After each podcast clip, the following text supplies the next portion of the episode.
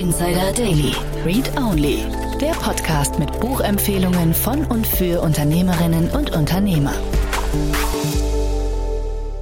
Hallo und herzlich willkommen zu Startup Insider Read Only. Ganz schön, dass du wieder dabei bist. Mein Name ist Annalena Kümpel und ich spreche für dieses Format mit Autorinnen und Autoren von Businessbüchern. Heute habe ich gesprochen mit Christian Busch. Er hat ein Buch über Serendipity geschrieben, über Serendipität. Das Buch heißt Erfolgsfaktor Zufall. Wie wir Ungewissheit und unerwartete Ereignisse für uns nutzen können. Und es ist ein wirklich, wirklich, wirklich spannendes Gespräch geworden. Wir sprechen viel darüber, was Serendipity eigentlich ist und was es unterscheidet vom normalen Zufall. Und es geht darum, welches Mindset es dafür braucht und wie man das entwickelt. Wir haben uns aber auch angeschaut, was Serendipity ganz explizit nicht ist. Und ich habe so ein bisschen kritisch reingefragt, ähm, was es denn mit unserer Welt und den Communities macht, in denen wir uns bewegen, wenn alle Menschen so stark Serendipity engineeren wollen. Super interessantes Gespräch. Lasst uns direkt reinstarten. Ich wünsche euch ganz viel Spaß mit Christian Busch. Startup Insider Daily. Read Only.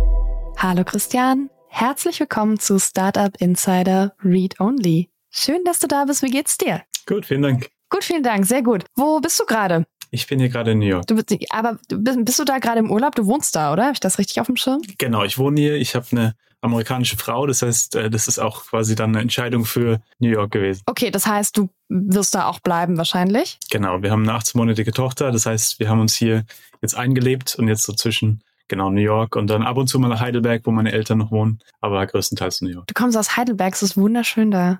Das, Absolut, äh, ja. Ja, voll, Sehr romantisch. Voll. Ja, ja, ja, ich komme aus der Nähe, also ähm, Welcome Nordbaden. Ähm, man, man verteilt sich ja so. Mhm. Was machst du denn in New York? Also ich interessiere mich vor allem dafür, wie können wir als Menschen sinnstiftende Leben führen, wie können wir Unternehmen bauen, die irgendwie Profit, aber auch irgendeinen gewissen Purpose oder so einen gewissen Sinn haben und äh, dann vor allem, wie, welches Mindset brauchen wir dafür? Und das ist das, was ich eben am spannendsten zurzeit finde. Was ist so diese Mindsets, die Leute, die inspirierend sind, gemeinsam haben? Und da ist eben auch äh, das diese Serendipität, diese Serendipity überall auftaucht, wo inspirierende Menschen sind. Und deswegen hat mich das äh, komplett gepackt, ob es da eine Wissenschaft dahinter gibt, hinter dieser, mhm. hinter diesem aktiven Glück. Du forschst zu dem Thema, oder? Bist du an irgendeiner Uni? Genau, ich bin hier an der New York University und ähm, unterrichte hier halt sehr viel so in der Richtung so Purpose and Driven Leadership und so weiter. Aber mhm. ähm, Serendipität ist halt so das Thema, was durch alle verschiedenen Sachen, die ich unterrichte, auch sich durchzieht. Ja, und äh, über wir sprechen über ein Buch zu genau dem Thema. Äh, es heißt zumindest im Deutschen Erfolgsfaktor Zufall und hat den Untertitel Wie wir Ungewissheit und unerwartete Ereignisse für uns nutzen können. Und äh, du steigst ganz äh, klein in das deutsche Buch ein, nämlich äh, mit einem Zitat von Barack Obama. Ich lese das einmal vor, weil ich möchte gern wissen, warum du dieses Zitat ausgewählt hast. Ich glaube, es ist ein guter Aufhänger, ähm, auch wenn es ein bisschen lang ist. Ich bin immer überrascht, wenn ich Leute sehe, die erfolgreich waren, denn sie denken immer, dass sie so schlau waren. Und ich sage immer, naja, ich habe hart gearbeitet und ich habe ein gewisses Talent, aber es gibt eine Menge hart arbeitender, talentierter Menschen da draußen. Aber es gibt dieses Element des Zufalls, der Serendipität. Vielleicht kann man herausfinden, wie man das auf andere Menschen übertragen kann. Warum steht dieses Zitat vor deinem Buch? Weil er schön zusammenfasst, was wir in unserer Forschung sehr gesehen haben, dass inspirierende Menschen, Menschen, die Erfolg haben, vor allem auch Unternehmer, die Erfolg haben, gemeinsam haben, dass sie unglaublich gut darin sind, im unerwarteten Möglichkeiten zu sehen und dann die Punkte zu verknüpfen und es in diese Serendipität, dieses äh, unerwartete aktive Glück umzusetzen. Und ähm, es gibt halt oftmals ja so diese Kontrollillusion, die viele haben, vor allem viele CEOs und so weiter, die wollen in den Raum gehen und sagen, ich habe genau das geplant dann ist genau das passiert. Und dann sitzt jeder im Raum und denkt sich, mhm. ja, vielleicht, vielleicht nicht. Ne? Gab ja wahrscheinlich doch ein paar andere Sachen auch, die eine Rolle gespielt haben. Und was mich halt fasziniert hat, war, man sieht halt oftmals entweder Zufall oder Planung, entweder Glück oder harte Arbeit, aber mhm. vielleicht mhm. sind es gar nicht so Gegensätze, sondern vielleicht kann man einen Muskel dafür bauen, um mehr positive Zufälle zu haben. Und darum geht es eben in diesem Serendipitätsdenken und darum geht es eben, was er da vorschlägt, zu sagen, Mensch, wenn wir lernen können, wie wir mehr Serendipität kreieren, dann können wir potenziell erfolgreicher werden, Aber wie mhm. eben unsere Forschung auch zeigt, es gibt uns dann halt auch ein bisschen mehr von diesem Sinn und von dieser Lebensfreude, weil wir das Unerwartete halt nicht nur so als Feind sehen, der unsere Pläne zerstört, sondern eben auch als potenziellen Verbündeten, der uns zeigt, hey, was könnte denn noch da sein? Könnten da neue mhm. Ideen sein, neue Türen, die sich öffnen könnten. Und da kommen ja oftmals dann die Liebe unseres Lebens oder die Mitgründerin oder so unerwarteterweise kommen von, von den, den Serendipitätsquellen. Vielleicht auch beides gleichzeitig. Soll es ja auch schon gegeben haben. Stimmt. Lass uns mal mit einer Definition starten. Ich würde hier im Podcast das englische Wort wählen, weil Serendipity sich so viel einfacher sagt. Ich weiß nicht, ob es dir auch so geht. Äh, oder ob du es schon so oft ausgesprochen hast, dass du das mittlerweile so im Schlaf vor dich hinmurmelst.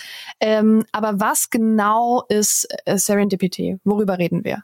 Also ich grenze es sehr gerne ab von dem passiven Glück. Passives Glück ist ja mhm. Geburtslotterie, Sachen, die uns einfach so passieren, ohne dass wir irgendwas dafür machen. Und mhm. da kommt ja sehr viel der sozialen Ungleichheit her, dass irgendwie Leute in irgendwelchen Positionen landen, wo sie eigentlich nichts für gemacht haben. Und das ist halt mhm. halt das blinde Glück. Und dann gibt's aber eben Serendipität, Serendipity, das aktive Glück. Das ist das Glück, was wir selber kreieren, basierend darauf, wie wir auf den Zufall reagieren. Also ein Beispiel. Mhm. Stellt euch vor, ihr seid irgendwie in einem Café und ihr habt erratische Handbewegungen, wie ich sie so habe. Und aus Versehen verschüttet ihr halt einen Kaffee auf die Person neben euch. Und äh, die Person guckt euch ganz böse an, aber ihr habt so das Gefühl, da könnte was sein. Ist nicht ganz klar, aber es ist was, aber es ist, ist so einfach so das Gefühl. Und jetzt gibt es ja verschiedene Optionen. Eine Option ist zu sagen, ah, tut mir leid. Man geht raus und denkt sich, ah, was hätte passieren können, hätte ich mit der Person gesprochen. Andere Option, mhm. man fängt die Konversation an und es wird zu deinem Punkt, vielleicht nicht nur die Mitgründerin, sondern auch die Liebe des Lebens gleichzeitig und man hat auf jeden Fall ein Outcome, was, was relativ positiv ist. Der Punkt hier ist, dass unsere Reaktion auf den unerwarteten Moment eben dann sehr viel auch ähm, zum Ergebnis beitragen kann. Und da ist eben, wenn du dir überlegst, wie Sachen wie von Viagra zu Kartoffelwaschmaschinen, die kamen alle daher, dass es was Zufälliges passiert ist, aber dann hat man was damit gemacht und das eben in Serendipität auch dann umgewandelt. Entschuldigung, hast du gerade einfach unkommentiert das Wort Kartoffelwaschmaschine benutzt? Was ist genau. das? Der Kartoffelwaschmaschine ist, ist, ist eines meiner Lieblingsbeispiele von Serendipity, weil im Prinzip es zeigt, wie der Zufall nicht genug ist, sondern man muss ihn sehen und was damit machen. Also in dem Falle ging es darum, eines der größten Haushaltsgerätehersteller der Welt, Haier, die haben Anrufe bekommen von Bauern und die Bauern haben denen gesagt, eure blöde Waschmaschine geht immer kaputt. Warum geht die Waschmaschine kaputt?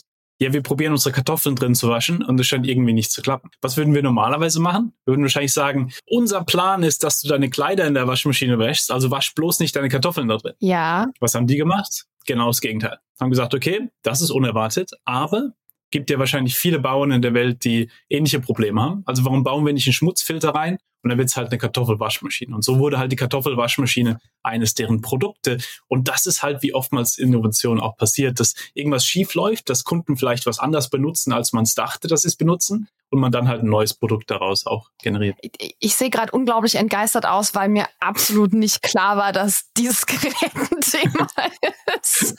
ähm, okay, ich, ich bin fasziniert. Jetzt erforschst du dieses ganze Thema. Und ich finde es ganz spannend. Ich kann mir aber nicht vorstellen, wie diese Forschung aussieht. Also was erforschst du, mit welcher Frage läufst du da, darum und wie sehen dann Versuche oder Tests oder Fragebögen aus? Mhm.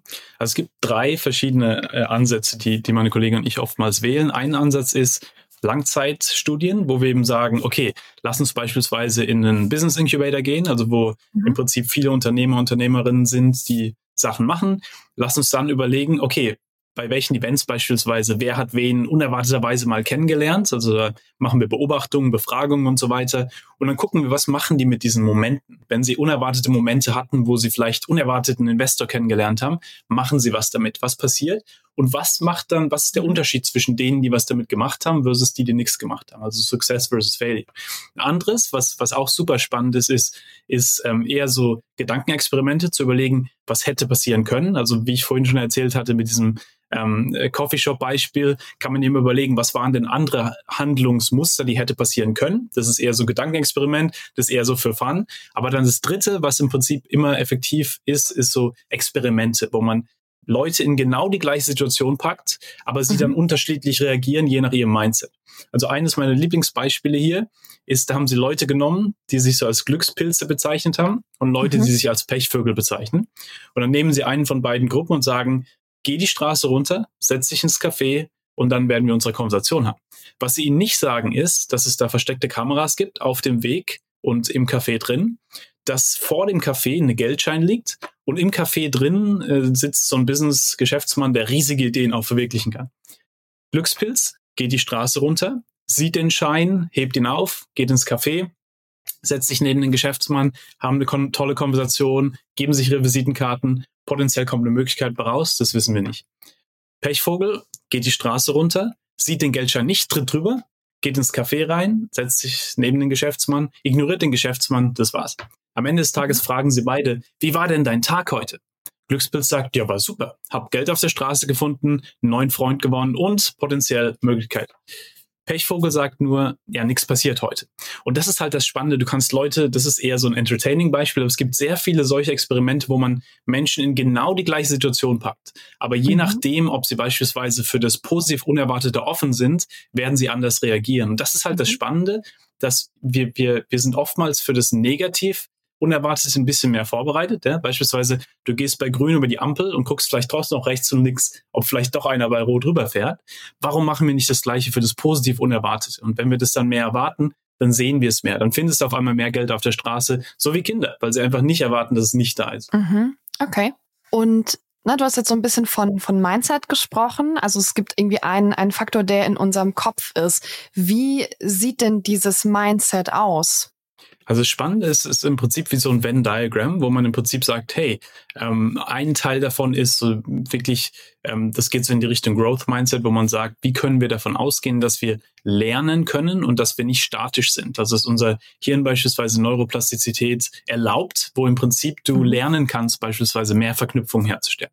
Beispiel, ähm, wenn du dir überlegst, in den nächsten zehn Konversationen möchte ich eine Idee mit reinbringen, oder eine Vorstellung machen zu einer anderen Person, die passen könnte, dann trainierst du nach und nach dein Gehirn fast so wie ein Muskel, dass es mehr und mehr mhm. diese Assoziationen sieht, diese Verknüpfung sieht und dann kannst du die Punkte mehr und mehr verknüpfen. Das ist so ein Aspekt, so diese Idee, du kannst wachsen, du kannst dein Gehirn anpassen und so weiter und so weiter.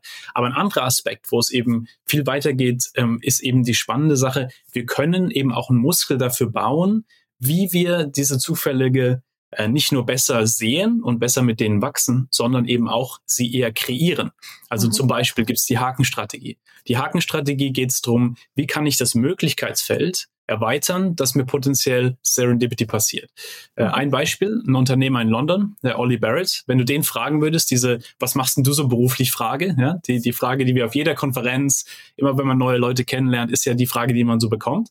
Der würde nicht nur sagen, ich bin Unternehmer, sondern der würde sagen, ich bin Unternehmer im Bildungssektor, habe vor kurzem angefangen, über die Wissenschaft der Philosophie zu lesen, aber was mich wirklich interessiert, ist das Klavierspiel. Und was er hier macht, ist natürlich viel subtiler, also der würde nicht alles auf dich draufschmeißen, sondern er würde im Prinzip diese drei Haken mit reinbauen wo du dann sagen könntest, Mensch, so ein Zufall, meine Schwester unterrichtet über die Philosophie der Wissenschaft an der Uni, mach doch mal eine Gastlecture. Mhm. Oder so ein Zufall, wir haben Klavierstunden freitags, komm doch mal vorbei. Der Punkt mhm. ist der, dass wir uns alle überlegen können, was sind denn so zwei, drei Sachen in unserem Leben, die uns zurzeit wichtig sind, zwei, drei Neugierden, zwei, drei Sachen, die wir einfach so ein bisschen in Konversationen mit reinfließen lassen und dann die Leute, von den unerwartetsten Ecken picken das auf einmal ab und sagen, Mensch, so ein Zufall, ich wusste gar nicht, dass du XYZ. Und das ist halt mhm. das Spannende, dass man es wahrscheinlicher machen kann, dass solche positiven Zufälle passieren. Okay, aber das heißt ja in dem Fall, indem ich einfach mehr Informationen über mich rausgebe, also gebe ich ja quasi meinem Gegenüber einfach mehr Möglichkeiten, mit mir zu connecten. Wenn ich eine Information rausgebe, habe ich ja eine Chance, dass wir darüber eine Verbindung finden. Wenn ich sage, na, weiß ich nicht, ich, ich komme ich komm wie du aus der Nähe von Heidelberg, ich habe ganz lange getanzt, ich war irgendwie schon mal Trainerin und ich interessiere mich für I don't know, Bücher von Terry Pratchett finde ich großartig. So, dann haben wir jetzt vier potenzielle Punkte, über die wir connecten könnten. Das heißt, ich mache ja meine, meine Chance einfach, dass irgendwie eine Verbindung entsteht, viermal größer. Ist das das Prinzip dahinter einfach? Genau, und das ist halt genau das Spannende, dass ja im Prinzip wir nicht wissen können, was beispielsweise das Sozialkapital der anderen Person ist. Wenn du mir jetzt sagst beispielsweise, du tanzt gerne Und du mhm. kannst ja nicht wissen, dass ich beispielsweise jetzt gerade äh, bei dir um die Ecke in Bonn ähm, vielleicht den tollsten Tanzlehrer kenne, den ich dir jetzt vorstelle und dann wirst du quasi die Primadonna, äh, die, die im Prinzip die, die Welt danach, äh, äh, äh was, was du ja sowieso, was du ja sowieso schon wahrscheinlich ähm, Natürlich, ähm, auf machst, jeden Fall. Aber, ähm, vor allem, weil ich Marschtanz mache, das ist ja sowieso sowas Welteroberndes. Spannend. aber genau das ist halt der Punkt, dass es nicht mhm. nur linear ist, also es könnte jetzt nicht nur sein, dass es im Prinzip eine Überschneidung gibt, weil ich mhm. selber tanze, sondern weil ja all die anderen Leute, die ich kenne beispielsweise, vielleicht doch einer dabei ist, der auch tanzt oder sowas in der Richtung. Also wo es im Prinzip mhm. eine exponentielle Möglichkeit gibt, dass es da Überschneidungen gibt. Das Spannende ist mhm. ja auch, das können wir ja auch selber dann der anderen Person ermöglichen. Also wenn wir eben andere Fragen stellen, eben nicht nur, was machst du so beruflich und dann Leute so auf Autopilot in die Box packen, sondern eher, was machst du gerne oder was, was, mhm. was, was macht dir Spaß zur Zeit? Einfach Fragen, die im Prinzip diesen Möglichkeitsraum öffnen, dass wir dann mhm. sehen, was haben wir eigentlich gemeinsam. Und dann werden wir sehen, Mensch, wir haben eigentlich mehr gemeinsam als, als wir dachten. Mhm. Ja, wenn ich das jetzt auf eine Unternehmerperspektive, Unternehmerinnenperspektive rüberdrehe, ich meine, na, das ist ja was, was Startup-Gründerinnen und Gründer häufig sehr gut können müssen. Weil ich kenne keine Gründung, in der irgendwas so geklappt hat wie geplant. Also so, das heißt, alles läuft immer irgendwie anders und schief und das heißt, man muss die ganze Zeit darauf reagieren können. Das ist mega wichtig. Ähm, Chancen sehen ist ein großes Thema. Jetzt gibt's aber äh, ein anderes riesiges Schlagwort in der Gründungsszene und das heißt Fokus. Und erstmal scheint sich das sehr stark gegenüberzustehen, mich auf mein Thema zu fokussieren, mich auf meine To-Dos, meine Prioritäten zu fokussieren, weil wenn ich gerade Geld einsammeln muss, ne, oder wenn es mir gerade um eine bestimmte Sache geht, weil ich irgendeinen Prozess hinkriegen muss, weil mir ein Lieferant weggebrochen ist, was immer passiert, dann muss ich da super fokussiert sein, weil ich ja auch begrenzte Ressourcen habe. Und dann kommt mir ja irgendwie, kommen mir diese ganzen Chancen eigentlich in den Weg und könnten sehr distracting sein. Wie lässt sich das auflösen oder muss man das einfach immer abwechseln? Ist eine spannende Frage, weil es geht ja wirklich genau ähm, wieder in die Richtung, dass es, dass so Paradoxe eigentlich sehr gesund sind. Im Prinzip zu sagen, ja, es ist sehr gut zu planen, weil es uns hilft, Prioritäten zu setzen. Es mhm. hilft uns, Leute zusammenzubringen und zu sagen, das ist, was wir zusammen wollen. Ähm, Businessplan hilft uns zu wissen, okay, welche verschiedene Teile brauchen wir und gleichzeitig auch wissen, dass ein Businessplan beispielsweise eine, eine Emerging Story ist. Das ist was, was sich über Zeit hinweg verändern wird und das muss Teil des Plans sein. Und das ist halt das Spannende, mhm. also was wir in unserer Forschung viel sehen von Unternehmern, kleine Unternehmen, größere Unternehmen, ist, dass im Prinzip die erfolgreichsten sind extrem gut zu sagen, wir haben so einen, einen Orientierungssinn. Wir wissen, wo wir ungefähr hinwollen. Also beispielsweise, wenn du der CEO von Mastercard bist, damals der, der Ajay Banga würde sagen, wir wollen 500 Millionen Leute, die vorher nicht im Finanzsystem waren, ins Finanzsystem reinholen. Das gibt uns jetzt einen, einen Richtungssinn. Hier ist eine Strategie. Wir wollen da anfangen, dann wollen wir das machen und so weiter und so weiter. Aber ich sage euch jetzt schon, dass wenn Hilde in Hildesheim uns sagt, dass die Strategie bei ihr nicht funktioniert, da werden wir die anpassen und es ist Teil des Plans. Das heißt, mhm. was er hier macht, ist, er gibt uns einen klaren Filter, damit wir nicht überwältigt sind von irgendwie all den Serendipitäten, die passieren können, sondern er sagt, nee, nee, wir wollen hier und hier hin aber ich sage euch jetzt schon, dass es, wenn es einen besseren Weg gibt, dahin zu kommen, dann werden wir das anpassen und das ist Teil unseres Plans. Und das ist ja genau, wenn du das Beispiel nimmst, was du gerade erwähnt hast, äh, Investorensuche. Ist ja eine Sache, dass man sagt, okay, ich bin jetzt auf Investorensuche und ich will diese drei Investoren hier. Und dann schreibe ich die halt an und gucke, dass ich sie irgendwie so oft wie möglich auch bombardiere, dass ich sie irgendwie kriege. Aber mhm. gleichzeitig bin ich auch offen, dass vielleicht, wenn ich zu Hause bei den Eltern bin und die dann zufällig die Nachbarn da haben, einfach auch vielleicht mal äh, äh nebenbei erwähne, ja, wir mhm. sind ja auch gerade beim Fundraising und dann unerwarteterweise die Nachbarin, die immer so schien, als ob sie äh, immer nur im Garten arbeitet und eigentlich gar nichts mit Startups zu tun hat, dann sagt, ja Mensch, mein Sohn, der ist doch hier äh, in der Startup-Welt. Äh, ich stelle mhm. euch einfach mal vor. Und dass dann vielleicht das Investment von einer komplett unerwarteten Seite kommt, weil man eben diese Offenheit hatte. Und das ist halt das Spannende, dass man dann eben äh, zu ja. genau deinem Punkt, das Problem, was viele Unternehmer ja oft haben, Unternehmerinnen, ist, dass man tendenziell sehr viel Serendipität hat und dass man dann eben sehen muss, was sind denn die Filter hier? Ist es ein Richtungssinn beispielsweise? Sind es Werte? Beispielsweise das Coffeeshop-Example, wenn du mit der Person redest und die Person nach dem dritten Satz schon sagt, ja, und ich habe ähm, für die und die Person gewählt, ähm, wo man sagt, ja gut, wenn du für die Person wählst, sind unsere Werte vielleicht nicht ganz ähm, mhm. äh, aligned, ja, das, weil das irgendwie eine rechtsradikale Person oder was auch immer,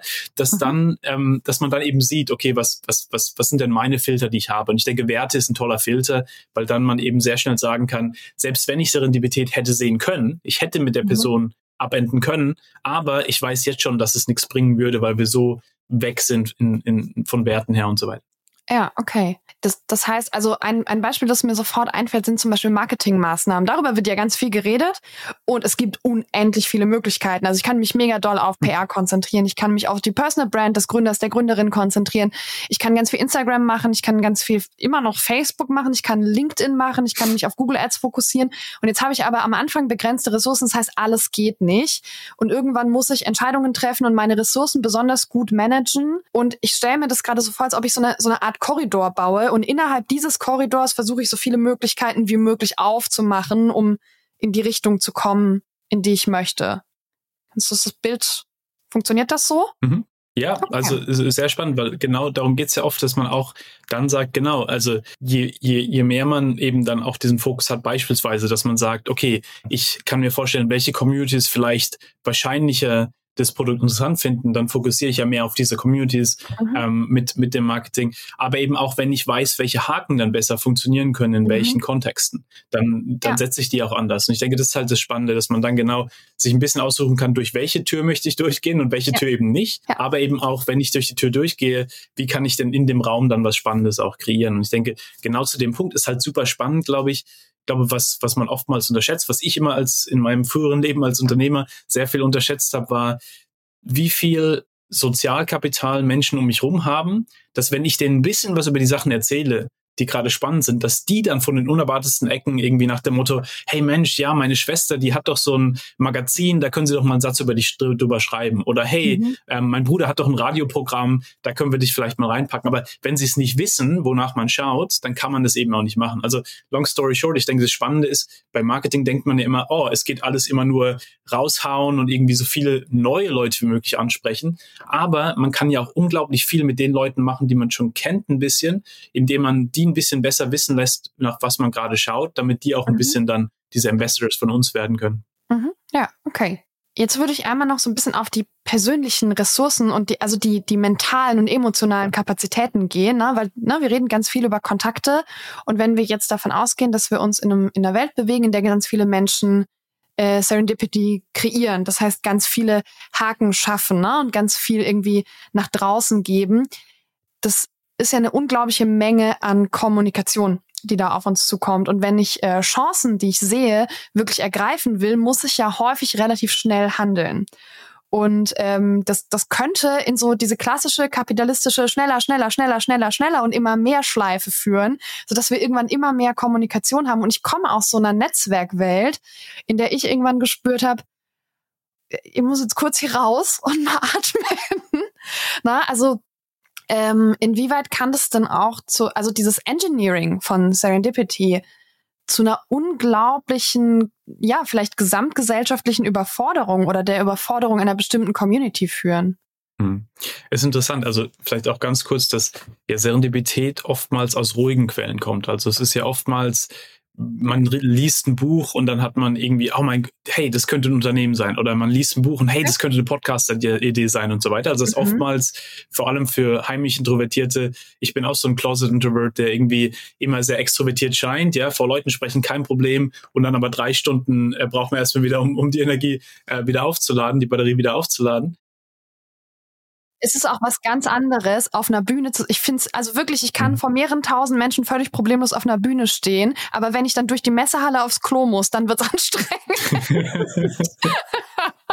Ja. ja. Ja, und das ist ja genau das Spannende, dass ich das sehr viel gesehen habe. Also mhm. mit Community Buildern, mit Unternehmern, die sehr extrovertiert scheinen. Mhm. Und wir haben dann so Peaks of Extroversion, wo wir Leute zusammenbringen und zu deinem Punkt kein Problem, ja. Und, und es ist dann sehr, aber dann im Prinzip ja schon drinnen so ein bisschen ähm, auch introvertiertere äh, Tendenzen haben. Und mhm. deswegen finde ich die, die Frage, die du gerade ge gestellt hast, sehr spannend. So, wie überlebt man als eher introvertierte Person in einer Welt, die für Extrovertierte auch designt ist, ja? Ähm, weil die Startup-Welt mhm. ist ja im Prinzip Konferenzen, es geht ja immer darum, okay, Interaktion, Interaktion und so weiter und so weiter. Aber das Spannende bei Serendipität sind ja zwei Sachen. A, es geht eben auch um die Interaktion mit unserem mit unserer Umwelt, selbst wenn keine Menschen da sind. Also wie schauen wir einen Film und dann, ah, hey, das könnte auch eine Idee sein für einen neuen Podcast und so weiter und so weiter. Also Verknüpfungen aus ruhigen Quellen.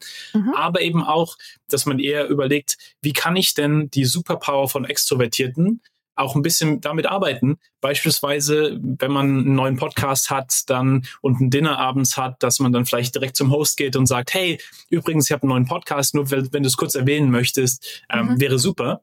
Und dann die Person im Prinzip, dadurch, dass sie es kurz erwähnt, dann musst du nicht mehr überall hinlaufen und sagen, hey, ich habe einen neuen Podcast, das ist die Idee, sondern dann kommen Leute schon zu dir. Mhm. Und du hast im Prinzip, oder der Host läuft dann rum und sagt, hey, du musst unbedingt die Annalena kennenlernen, die hat ihren Podcast hier, äh, sprich doch unbedingt mal mit ihr. Und das ist halt spannend, glaube ich, wie kann man die Superpower von Extrovertierten ein mhm. bisschen auch mit einbeziehen. sieht man auch oft so in Co-Founder-Teams, mhm. dass irgendwie man eine sehr extrovertierte Person hat, die vielleicht rausgeht und yeah, Leads hier und das hier und dann vielleicht eine andere Person, die sagt, okay, jetzt lass uns mal reflektieren, lass uns mal überlegen, was davon eigentlich relevant sein könnte und so weiter. Also zweitens, wie kann man extrovert mit Extrovertierten arbeiten? Und drittens denke ich, das Spannende ist ja wirklich, dass man sich überlegt, was ist authentisch für mich. Also beispielsweise, was ich bei mir selber gesehen habe, ist genau das, dass wenn man so überlegt, so mit diesem FOMO-Approach, also die Fear of Missing Out, wie viel Serendipität hätte passieren können mhm. und dass mhm. man dann im Prinzip so dieses Maximization, Optimization äh, die ganze ja. Zeit hat. Davon wegzukommen, denke ich, ähm, extrem ähm, ähm, wichtig. Ähm, mhm. Was bei mir sehr geholfen hat, war wirklich so ein bisschen Grounding, also zu überlegen, ähm, ein bisschen Meditation, andere Sachen, die so ein bisschen dann sagen, okay, hey, du weißt, was für dich gerade wichtig ist. Das sind so die Kernsachen. Mhm. Und das sind die Sachen, wo du natürlich jetzt schauen willst, dass du Serendipität hast, aber ähm, du bist halt nicht irgendwie so, oh mein Gott, ich muss jetzt noch die ganze Zeit da raus und, und so weiter. Und da denke ich, wie, wie gesagt, kommen die Filter wieder rein zu sagen, okay, mhm. hey, man muss nicht immer alles überall machen und so weiter, aber man überlegt sich, was ist authentisch für einen. Und was ja. dann passiert ist, ist, dass dann eben im Prinzip, du machst nicht mehr Events oder mehr Konversationen, aber du machst die Konversationen anders. Du machst sie mhm. tiefer gehen. Du machst beispielsweise, wenn du auf einem Event bist, ich habe vor kurzem mit einem gesprochen, der hat ähm, der hat die Hakenstrategie einfach mal ein bisschen für sich benutzt. Mhm. Ein Gaming-Entrepreneur, ähm, der vorher, wenn er auf Konferenzen war, hat er immer gesagt, ich bin Gaming-Entrepreneur und hat halt oftmals dann Konversationen gehabt, die halt ins Gaming gehen und irgendwann hat ihn das auch ein bisschen gelangweilt, weil er gesagt hat, hey, ich rede eigentlich immer nur über das Gaming hier. Aber er hat dann mal angefangen zu sagen, hey, ich bin Gaming-Entrepreneur, aber was mich wirklich interessiert zurzeit sind schwarze Löcher und das Metaverse. Und dann hat er jemanden getroffen auf der Konferenz, ähm, der dann auch so, hey Mensch, so ein Zufall, schwarze Löcher, super spannend, lass uns mal reden. Und dann nach einer Stunde oder so ja, meint die andere Person, hey, ich finde dich so klasse, ähm, kann ich dir irgendwie helfen? Du bist eine tolle Person. Ja, ich bin Gaming Entrepreneur, mhm. ja, und, und ich suche gerade Investment. Ja, Mensch, so ein Zufall, ich bin Investor ähm, und äh, kann dich ein paar Leuten vorstellen. Ja, weißt cool. du, wo im Prinzip dann sogar die Sachen, nach denen du suchst, noch schöner sind, weil sonst wärst du ja einer von Tausenden gewesen, die den pitchen, mhm. ja, den Investor. Aber wenn du eine meaningful Relationship schon entwickelt hast über was, was wirklich für beide bedeutsam ist, ist natürlich komplett anders dann ähm, auch über ja. Investment zu reden. Und ich denke, darum geht's halt auch so wirklich, es geht um tiefergehende Beziehungen versus mehr Beziehungen oftmals. Ja, Okay, alles klar. Da, da, also es ergibt ja Sinn, dass man jemanden, dem man sich näher fühlt, na, ne, dass es einem leichter fällt, da ein bisschen zu investieren, die eigene Zeit, das Netzwerk und so weiter äh, rauszugeben und auch mal eine Empfehlung auszusprechen. Das macht ja durchaus Sinn. Du versprichst in deinem Buch auch äh, Strategien. Ähm, na, ne? also ich, ich glaube, wenn man das Buch gelesen hat, dann sollte man auch so ein bisschen ähm, was haben zum Üben und zum Lernen. Vielleicht kannst du uns da mal noch mit reinnehmen, wie also wenn ich jetzt nicht als ähm, Serendipity-Profi geboren bin, wie, wie kann man das lernen? Absolut. Und das ist eben warum ich so ein großer Fan bin von, also wir haben ein paar Strategien ähm, ja schon besprochen, so die Hakenstrategie, offene Fragen setzen und so weiter, dass das so Baby-Steps sind, die jeder mal probieren kann und dann vor allem Menschen, die vielleicht sagen, ach, eigentlich bin ich ja eher unlucky oder eigentlich bin ich ja jemand, der das nicht intuitiv machen würde, dass da dann der größte, die, die größte Wirkung passiert, weil das die mhm. Leute sind, die dann sehr schnell auch schon Veränderungen sehen. Mhm. Ähm, ich bin auch ein riesiger Fan ähm, so ein bisschen so tagebuchmäßig sich einfach mal zu überlegen, zwei Fragen. Eine Frage wäre, was sind denn die Sachen im Leben, wo Serendipity hätte passieren können, aber es ist nicht passiert, weil ich mich selber zurückgehalten habe. Also zum Beispiel, warst du auf einer Konferenz, bist in eine tolle Speakerin reingelaufen, mit der du schon immer mal sprechen wolltest, aber hast sie dann nicht angesprochen. dann bist du rausgegangen und hast dir überlegt, ah, was hätte passieren können, hätte ich mit der Person gesprochen. Oder du bist in einem Meeting, hast du eine tolle, unerwartete Idee, aber dann bringst du doch nicht ins Meeting rein, weil du Angst vor Zurückweisung hast oder Imposter-Syndrom hast oder was auch immer es ist. Und dann wirklich mal den Schritt zurückgehen und sagen, was ist denn das Muster hinter diesen Momenten, wenn ich da, wo ich, wo, wo es hätte passieren können, aber es ist nicht passiert. Ich habe es gesehen, aber es ist nicht passiert. Mhm. Und da finde ich super spannend, so dieses Reframing, weg von was ist das Schlimmste, was passieren kann, wenn ich es mache? Also mein, bei mir war das auch immer, äh, es geht immer so zum Worst Case dann, was passiert, wenn ich es mache? Also so diese, der, der Stich der Zurückweisung, wenn man die Idee mit ins Meeting bringt, wenn man die Person anspricht und so weiter. Und habe ich irgendwann realisiert, aber das ist ja nicht das Schlimmste, was passieren kann. Das Schlimmste, was passieren kann, ist ja das Bereuen, wenn man rausgeht und sich dann für zwei Tage überlegt, was hätte passieren können, hätte ich, hätte ich, hätte ich. Mhm. Und wenn man dieses Reframing macht, weg von, was ist das Schlimmste, was passieren kann, wenn ich es mache, zu was ist mhm. das Schlimmste, was passieren kann, wenn ich es nicht mache, dann im Prinzip ist es so ein bisschen mehr Bias for Action und auch auf solche Momente zu reagieren. Ähm, das wäre ein Punkt. Und der zweite Punkt ist auch, sich zu überlegen, was sind denn die Momente in meinem Leben, wo Serendipity passiert ist?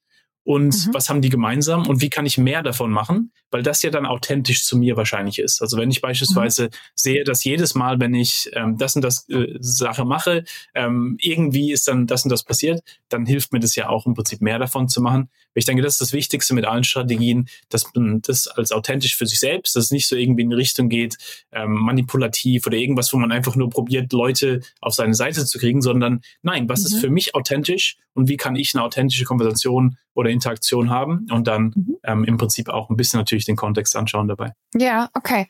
Das, also ich meine, das kostet alles irgendwie ganz viel Mut und du hast ganz viel über Beziehungen gesprochen. Also ist Serendipity eigentlich eine Frage von zwischenmenschlichen Beziehungen? Also oftmals ist ja das Serendipity eben aus der Interaktion kommt von ähm, mhm von verschiedenen Menschen und vor allem auch von Menschen, die vielleicht ähnliche Werte haben, aber andere Ideen haben. Da sind ja viele Forschungsteams, wo das oftmals passiert, wo man dann die Punkte anders verknüpfen kann. Ähm, wie gesagt, Serendipität kann passieren alleine. Also ist ja oftmals der Eureka-Moment dann in der Dusche, ne, wo man so, ah, jetzt ist die Idee da oder jetzt ist die Idee fürs mhm. Buch oder was auch immer. Ähm, aber genau, oftmals kommt es wirklich aus, ähm, aus Interaktion. Und mhm. der Grund, warum ich dieses Mindset so wichtig finde, ist, weil es eben nicht nur darum geht, hey, hier ist eine gute neue Idee oder hier ist ein toller neue, neues Event quasi, was man hat im Leben, mhm. sondern hey, hier ist ein Weg, wie ich das Leben leben kann damit mhm. es sich sinnvoller und sinnstiftender anfühlt. Und ich denke, mhm. in einer Welt, wo wir so viel Smalltalk und so viel irgendwie, wir sind hyper connected, aber auch sehr lonely. Und mhm. Äh, ein Weg natürlich, dass man ein bisschen tiefer geht in Beziehungen und in Konversationen ist, eben ein bisschen mehr drüber zu überlegen, was sind denn eigentlich die Sachen, über die ich gerne sprechen möchte und dann eben nicht auf Leute drauf pitchen, sondern eher sagen, nee, such du dir aus, was du am spannendsten findest von den Optionen, die ich dir gebe. und das ist dann halt mhm. so ein Weg, ähm, wo man eben auch ja, sinnstiftende Beziehungen ähm, bauen kann. Ja, da, da, du hast gerade das schöne Wort draufpitchen benutzt. Ich nenne das immer Leute anpitchen und ich erlebe das ganz oft auf Veranstaltungen. Ich das, das hat sich vorhin schon mal kurz eingeschaltet, als du gesagt hast, was ist denn, wenn ich mit diesem Speaker, dieser Speakerin nicht rede? Und manchmal kommen die Leute von der Bühne je nach Veranstaltung und dann steht da so eine Schlange von Leuten, die alle nur die so anlabern.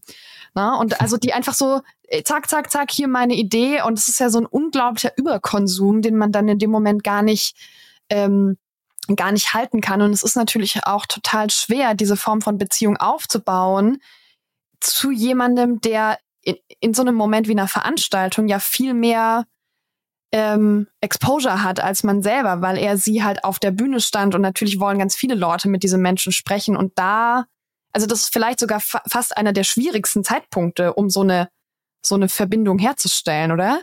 Absolut. Und das ist, deswegen bin ich auch immer ein riesiger Fan, die Person idealerweise schon probieren, vorher zu treffen, weil mhm. nachher ist ja im Prinzip, nachher will ja jeder mit der Person reden, weil jeder sie jetzt auf der Bühne gesehen hat.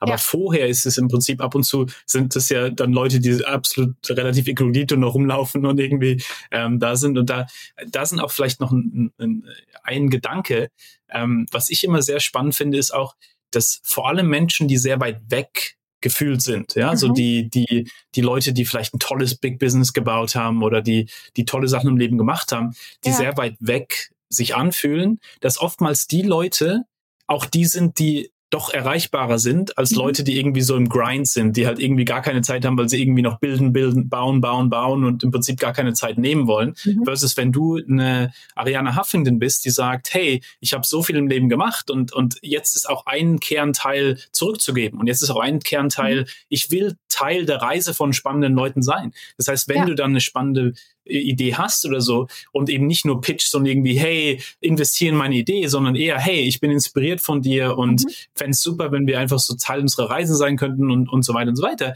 dass dann im Prinzip solche Leute unglaublich offen sein könnten, mhm. ähm, zu eben auch Ideen zu unterstützen. Und deswegen, da bin ich ein riesiger Fan, immer zu überlegen, was sind denn so 10, 15 inspirierende Menschen in dem Gebiet, mhm. in dem ich drin bin, die vielleicht ein bisschen weit weg scheinen, aber das Tolle mit sozialen Medien und so weiter ist ja, dass man mit LinkedIn In-Mail beispielsweise so gut wie jeder Person ähm, eine In-Mail schreiben kann. Mhm. Ähm, man kann Leute auf Instagram kontaktieren und so weiter. Und eben weg vom Pitching, weg von hier ist meine Idee investiert, hin zu, hey, deswegen fand ich dich inspirierend und wie können wir denn äh, Teil, Teil unserer Reise sein, dass, dass dann unglaublich viele, wenn du 15 Leuten schreibst, dass dann ein, zwei, drei immer zurückschreiben und sagen, hey, Mensch, pass auf, morgen früh habe ich äh, noch fünf Minuten, äh, äh, lass uns doch einen kurzen Call dann machen und, und so. Also ich finde es eben spannend, ähm, auch mit meinen Studis, wir diskutieren sehr, sehr viel so nach dem Motto, du kannst mehr geben, als du denkst, dass du kannst. Weil einer mhm. Person wie Ariana Huffington kannst du wenig beisteuern, weil sie sowieso so viele Sachen hat schon. Aber was du beisteuern kannst, kannst, ist, dass du sie ermöglicht, Teil deiner Reise zu werden, mhm. ähm, dass sie das Gefühl hat, dass du wirklich auch, auch ähm, receptive bist für solche Sachen, die, mhm. wo sie im Prinzip auch ein bisschen Mentoring machen möchte.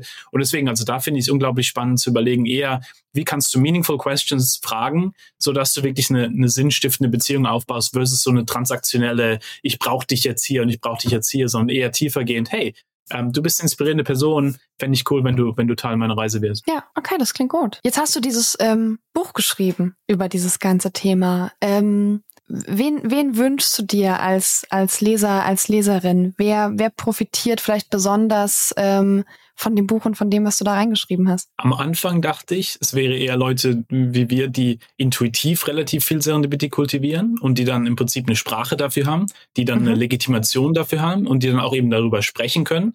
Also wenn du jetzt der CEO bist von einem Unternehmen oder eine Führungskraft oder so, du kannst in ein Meeting gehen und anstatt sagen zu müssen, ich habe den Plan gehabt und dann hat sich der Plan verändert, weil ich mhm. nicht darauf vorbereitet war, ja, wie er so die passive ähm, ja. ähm, Weise dann wäre, wie man drüber redet, oder dass man eben so tut, als ob man alles gewusst hat, ja? ähm, dass man jetzt sagen kann, hey, ich habe einen Plan gehabt, dann habe ich ein Mindset und eine Kultur kreiert, die es wahrscheinlicher macht, dass wir noch einen besseren Plan finden und jetzt haben wir noch einen besseren Plan. Also dass mhm. im Prinzip eine, eine aktive Sprechweise hat, wie man im Prinzip, wie das Leben sich halt wirklich verhält. Ähm, und, und, und das, da dachte ich halt, okay, das ist für solche Menschen, die dann eben ein paar mehr Strategien haben, die ein Vokabular bekommen und so weiter. Aber was ich dann spannend fand, war, dass der größte, die größte Wirkung eben vor allem von den Leuten kam, die am Anfang so ein bisschen kritischer sind, so nach dem Motto, ja, aber das bin ich ja nicht und das ist ja was, was andere Leute haben und, und so weiter und so weiter. Aber dass dann, wenn die anfangen mit Baby Steps, dass dann eben die mhm. riesigsten Resultate kommen. Also beispielsweise, ich hatte einen Kollegen in London, als ich dann noch an der Uni war, ähm, der meinte zu mir, Christian, ich mag dich, ich mag dein Research, aber wozu brauche ich denn das? Ist. Ja? Ich habe doch tolle Position hier, ich habe eine tolle Familie und wozu brauche ich denn dieses Serendipity? Und da haben wir einen Deal gemacht und gesagt, okay, mach einfach mal ein paar der Strategien, vor allem so ein paar Haken setzen, ein paar mhm. Fragen anders setzen und dann sprechen wir in ein paar Wochen. Mhm. Nach ein paar Wochen sprechen wir wieder und er kommt dann und meint, Christian, ich wusste gar nicht, dass das Leben so joyful sein kann, dass es so freudig sein kann. und, äh, und, und, das war halt für mich das so, so, so ein Eureka-Moment, so wow, es ist ja wirklich nicht nur Erfolg und nicht nur ähm, Erfolg im traditionellen Sinne, sondern mhm. eben auch was fühlt sich denn im Leben, was gibt uns denn wieder Lebensfreude? Und ich denke deswegen, mhm. ähm, das, de, de, de, de, wir, wir reden viel von Erfolg, aber wenn, wenn, wenn ich von Erfolg rede, dann rede ich eben auch sehr von davon, es geht nicht nur um finanziellen Erfolg oder um irgendwie, wie man einen gewissen Impact da oder da hatte, sondern auch, wie man im täglichen Leben mehr Lebensfreude wieder bekommt. Mhm. Und wenn wir jetzt äh, uns diese Zielgruppe angucken, was, was ist das Versprechen, wenn ich das Buch durchgelesen habe?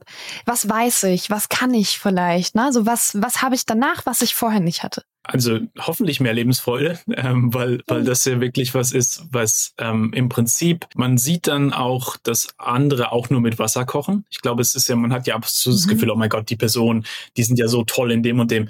Ja, aber wenn man wirklich nach dem dritten Glas Rotwein mit denen spricht, oftmals ist halt auch dann viel blindes Glück dabei und dann viel Serendipity äh, dabei. Und deswegen bin ich auch ein riesiger Fan, sich nicht zu, drauf zu sehr fokussieren. Wir haben ja vorhin über Biografien geredet. Ich bin ein riesiger Fan mhm. von Biografien, um Kontext zu verstehen, um eine Person ein bisschen mhm. besser zu verstehen. Aber ich bin nicht so ein großer Fan von, oh, probier mal genau das Gleiche zu machen, weil ja mhm. Kontexte so spezifisch sind. Bill Gates beispielsweise, wenn du probieren würdest, Bill Gates nachzueifern und ähm, vielleicht im Buch rausgelassen wurde, dass er damals eine ähm, Introduction zu, äh, zu, zu IBM gekriegt hat, die im Prinzip ihm dann ermöglicht hat, ein bisschen größer zu werden, ähm, dass, dass im Prinzip es immer so ein paar Sachen gibt, die vielleicht entweder ausgelassen werden in, ja. in diesen Geschichten oder ähm, wo man das sowieso nicht genauso replikatieren können, dass im Prinzip eher darum geht zu sagen, was sind denn die Muster, die die Leute, die ich mhm. inspirierend finde, gemeinsam haben hm. und kann ich davon lernen? Also wenn die alle beispielsweise irgendwie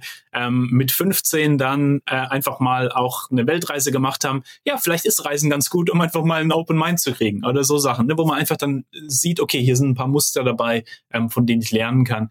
Ähm, an, und da bin ich ein riesiger Fan von. Und im Prinzip, wenn wir uns äh, dafür öffnen, und dafür ist eben das Buch auch, auch wirklich da, zu sagen, hey, ähm, lass uns doch mal dem öffnen, dem Unerwarteten, und es, dieses Reframing hinkriegen, dass das Unerwartete eben nicht nur was ist, was Pläne zerstört, sondern eben auch was ist, wo wir uns selber im Prinzip entwickeln können. Und dass es wirklich das Gegenteil davon ist zu sagen, du musst dein ganzes Leben jetzt ändern und dein Leben vorher war schlecht und jetzt wird es besser. Überhaupt nicht. Also es ist, es ist das Gegenteil von diesem Toxic Positivity und denk mhm. nur drüber nach und dann passiert's. So ist das Leben ja nicht. Das Leben ist hart, das Leben hat viele Barrieren, aber wenn man das artikuliert und sich dann eben überlegt, ähm, was ist so das, was ich kontrollieren kann und was kann ich nicht kontrollieren, dann mhm. wie kann ich das annehmen, was ich nicht kontrollieren kann und gleichzeitig daran arbeiten, was ich kontrollieren kann. Und denke, da ist auch so das, das philosophische Element drin. Wir haben ja vorhin über Heidelberg geredet und ähm, mhm. Goethe hat da ja sehr viel ge geschrieben und mhm. er hatte ja immer so diese Idee, Mensch, wenn du, wenn du Menschen und im Prinzip Situationen so nimmst, wie sie sein könnten,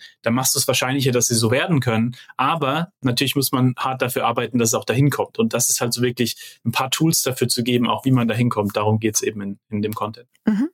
Ähm, es, es wäre jetzt irgendwie sehr, sehr schön, irgendwie hier mit Goethe zu enden, aber ist auch nicht ganz on brand für Startup Insider. Äh, äh, ganz, ganz zum Abschluss dieses Podcasts nach, nach über 40 Minuten Gespräch.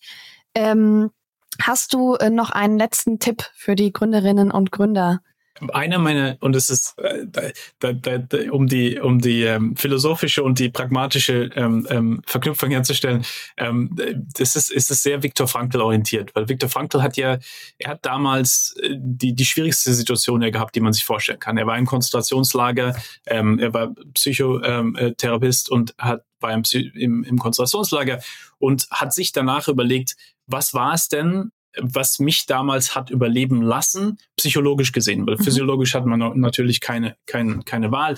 Physiologisch, äh, äh, psychologisch hat er festgestellt, dass es im Prinzip sehr viel darum geht, Sinn zu finden in verschiedenen Situationen. Also beispielsweise mhm. objektiv war es keinen Sinn, gab es keinen Sinn, dass er in so einem in so einer Situation drin war. Aber dann hat er gesagt, okay, dann lass mich noch mit einem Mitgefangenen in den nächsten Tagen reden und jetzt habe ich einen Grund, morgen früh aufzustehen, weil ich ja mit dem noch reden muss, damit der sich besser fühlt. Und wenn man diesen Sinn kreiert, also wenn man im Prinzip vor allem in Situationen, die sich hart anfühlen, überlegt, gibt es noch irgendeinen Sinn, den ich hier finden mhm. kann?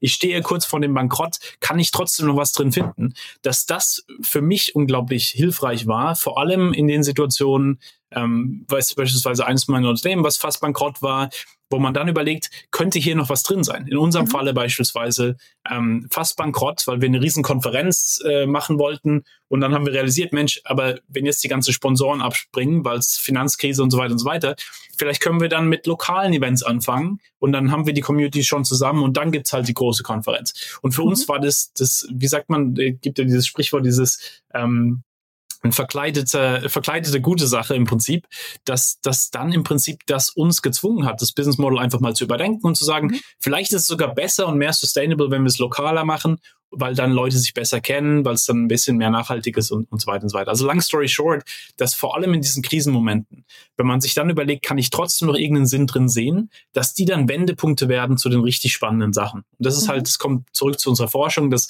wenn du mit Führungskräften sprichst, warum bist du hier, wo du bist? Du wirst immer sehen, da gibt es unglaublich spannende Wendepunkte, wo sie fast bankrott waren, wo sie irgendwas, irgendwas ist passiert in ihrem Leben und dann haben sie gesagt, subconsciously, hey, ich lasse mich nicht definieren durch die Situation, sondern ich werde probieren, die Situation zu definieren für mich. Und ich denke, das ist halt so das Viktor Frankl-Idee. Ich kann mir nicht immer die Situation aussuchen, aber ich kann mir meine Antwort auf die Situation aussuchen. Und da ist im Prinzip dann meine Serendipität drin. Also ich denke, wenn man sich, sich wirklich zwingt dazu, Autos zusammengebrochen auf dem Weg zur Arbeit und ich musste diesen Investor-Pitch machen und jetzt ist das blöde Auto kaputt, dass man überlegt, aber ist, gibt's vielleicht doch noch was? Äh, ist vielleicht mhm. dann ähm, irgendwas, was man hier noch mitmachen kann? Kommen die spannendsten Sachen, dass man vielleicht dann die Person, die einen aufgreift äh, im kaputten Auto, ist vielleicht dann ein Investor, der direkt investiert. Man weiß es nie. Ne? Also so Sachen, ähm, wo es dann halt spannend sein könnte. Christian, vielen Dank für deine Zeit, für deinen Input. Und ähm, wir, wir beenden äh, Read Only immer gemeinsam mit. Ich hoffe, wir hören uns beim nächsten Buch. Danke ja, dir. Ich freue mich drauf. Vielen Dank. Bis dann. Tschüss. Tschüss.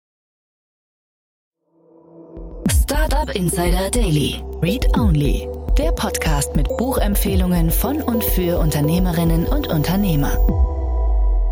Das war das Gespräch mit Christian. Ich hoffe, du hattest Freude und vielleicht hast du jetzt ein bisschen Lust, das Buch zu lesen, weil es dich ähm, interessiert und weil das Thema dich gehuckt hat und weil du hier schon ein paar Informationen mitnehmen konntest. Ich freue mich, wenn wir uns nächsten Sonntag wieder hören zur nächsten Folge Startup Insider Read Only. Bis dahin wünsche ich dir noch eine fantastische Woche. Ciao!